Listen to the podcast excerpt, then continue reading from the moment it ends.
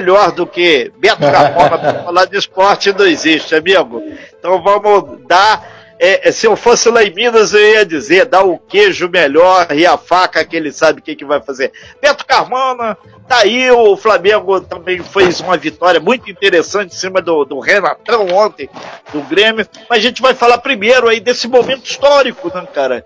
Que é Angra participando do Carioca Feminino de Futebol. O time está azeitado, treinou, tem inclusive atletas estrangeiras, Beto. É uma novidade tanto, né? Bola vai rolar para as meninas através de Beto Carmona. Vai, Beto.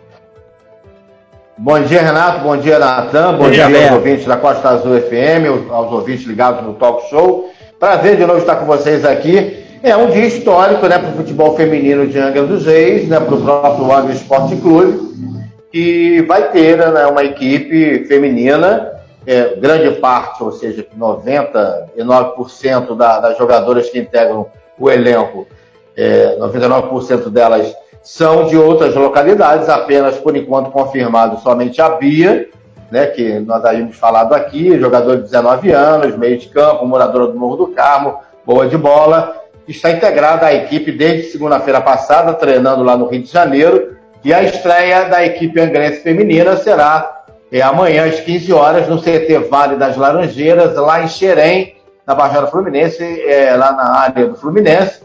E a equipe terá a Ana Beatriz Monteiro, 19 anos, a Bia em campo, representando o Angra dos Reis. A gente torce para que o time tenha uma boa estreia. Lembrando que o Angra Esporte Clube fez uma parceria uma equipe já conhecida e desde 2012 vem trabalhando lá no município de Japeri o futebol feminino, lá na Baixada Fluminense, o Nova Aliança, e esse time vai representar a Angra dos Reis, ou seja, a camisa será do Angra Esporte Clube, mas o, o trabalho, né, ou seja, o que já vem sendo feito desde 2012 lá em Japeri, pelo Nova Aliança, vai representar a Angra dos Reis nesse campeonato feminino, Renato.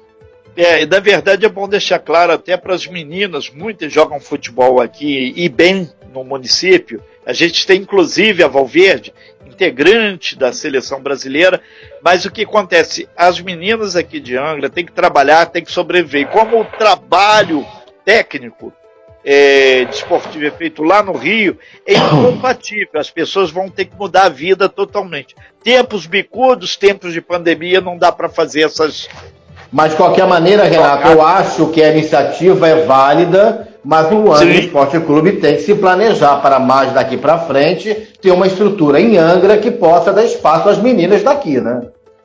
Perfeito, Beto. Beto, vamos aproveitar aí, Brasileirão, né?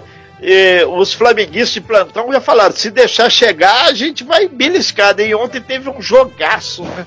E o Flamengo, mais uma vez, mostrou que realmente é um time de chegada o segundo tempo maravilhoso, com tudo que tem direito e mais um pouquinho. Placar final: Flamengo 4, Grêmio 2.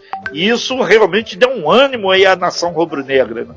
É, o bom é que o campeonato essa semana nós tivemos três jogos aí, na, na verdade, é, quatro jogos que fecharam, né? Praticamente todos os clubes agora estão com 32 jogos, tudo zerado, todo mundo igual em, em, na tabela em termos de, de de jogos no campeonato. Teremos a 33 rodada do Brasileirão no, no, domingo, já que no sábado não vai ter futebol no Brasil devido, é, pelo menos a atenção da imprensa, devido à final da Copa Libertadores no Maracanã, às 17 horas, entre Santos e Palmeiras, dois clubes brasileiros é, decidindo a competição, né, que é do ano passado, de 2020.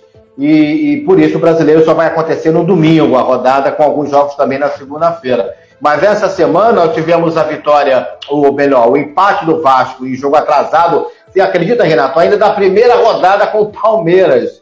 Da primeira rodada do Brasileirão, conseguiu ir a campo, lá no campo do Palmeiras, na arena do Palmeiras, e empatou em 1 a 1 Vasco e Palmeiras. Lembrando que o Palmeiras jogou esse jogo na, na, nessa semana aí com um time todo desfalcado, ou seja, todo reserva, porque a prioridade é a Libertadores da América. E tivemos também o Atlético Mineiro, o seu Atlético Mineiro, que venceu o Santos Sim. por 2 a 0 no Mineirão. O Santos também todo reserva, porque o Cuca priorizou, evidentemente, o descanso dos jogadores do time titular para a partida de amanhã da Libertadores. E ontem tivemos Grêmio e Flamengo, jogo válido pela 23 rodada, que tinha sido adiado. e que agora foi realizado e o Flamengo venceu é, bravamente com uma atuação belíssima no segundo tempo, né? Lembrando até a era Jorge Jesus para alguns torcedores rubro-negros. Eu ainda continuo com o pezinho atrás, que eu acho que a fase do Flamengo é muito mais devido, é, evidentemente, que o Ceni tem erros, né? erros até grotescos de substituições,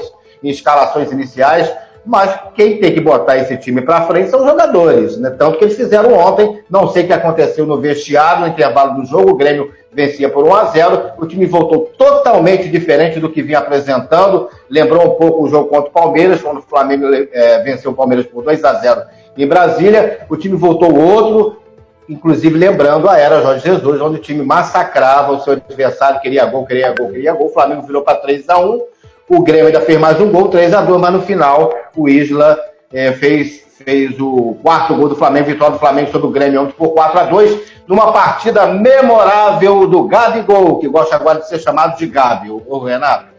É, o Beto, vou aproveitar aqui passar a classificação internacional no Brasileirão. Tem primeiro com 62 pontos.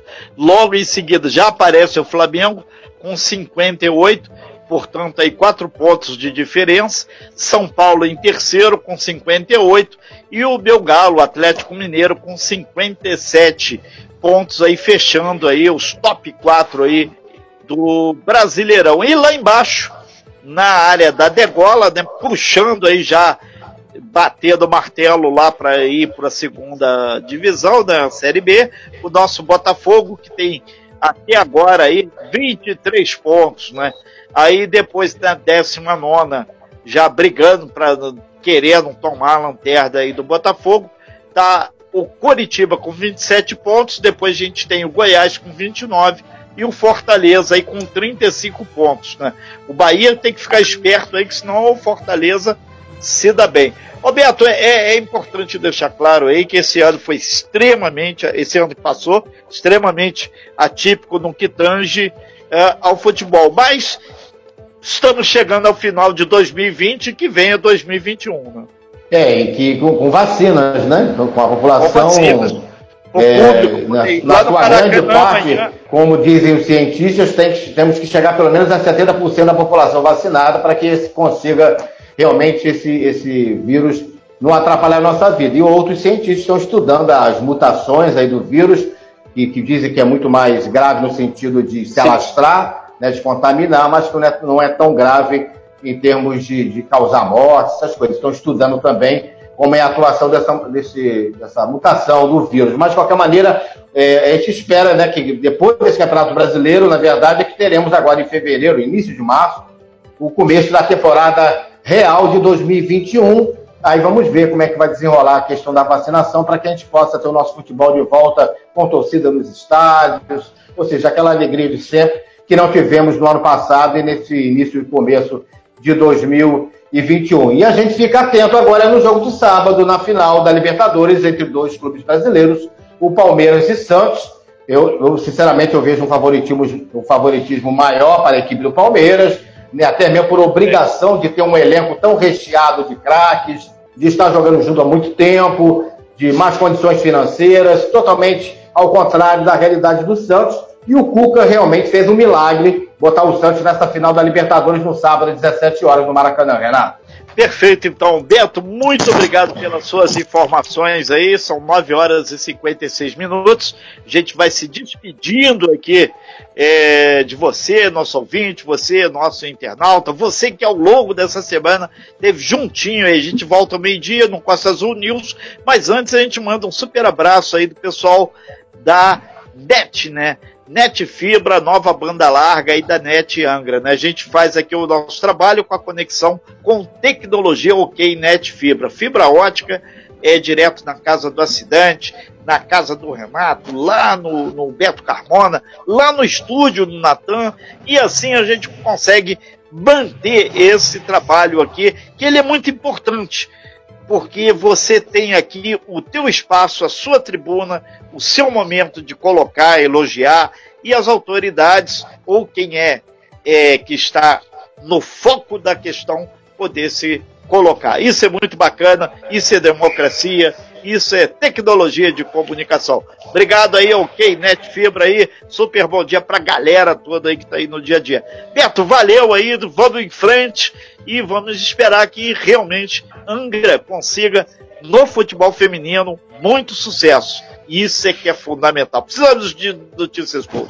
Abraço, Beto, valeu! É, e um abração para a turma do Japariz, foi campeão, né, o time lá foi campeão Sim. da Copa Terroangra Basquete, parabéns pelo Japariz, que venceu na final é, é, é, o Lopes Mendes e conquistou levantando o troféu. E eu faço uma, minha despedida, Renato, na verdade é uma despedida triste devido à morte de Eli Serafim, o Elinho, que realmente foi uma notícia muito triste, que abalou muito o segmento esportivo da cidade, o pessoal da Defesa Civil, que aqui fica o meu carinho, o meu beijo para Inês, para os familiares do Eli Serafim, que realmente ficou marcado, deixou um legado no esporte, na Defesa Civil, uma pessoa boníssima, uma pessoa carinhosa, e fica aqui nossa tristeza pelo falecimento do Hélio Serafim. Valeu, Beto. Vamos usar máscara, higienização da mão, das mãos sempre e o distanciamento social.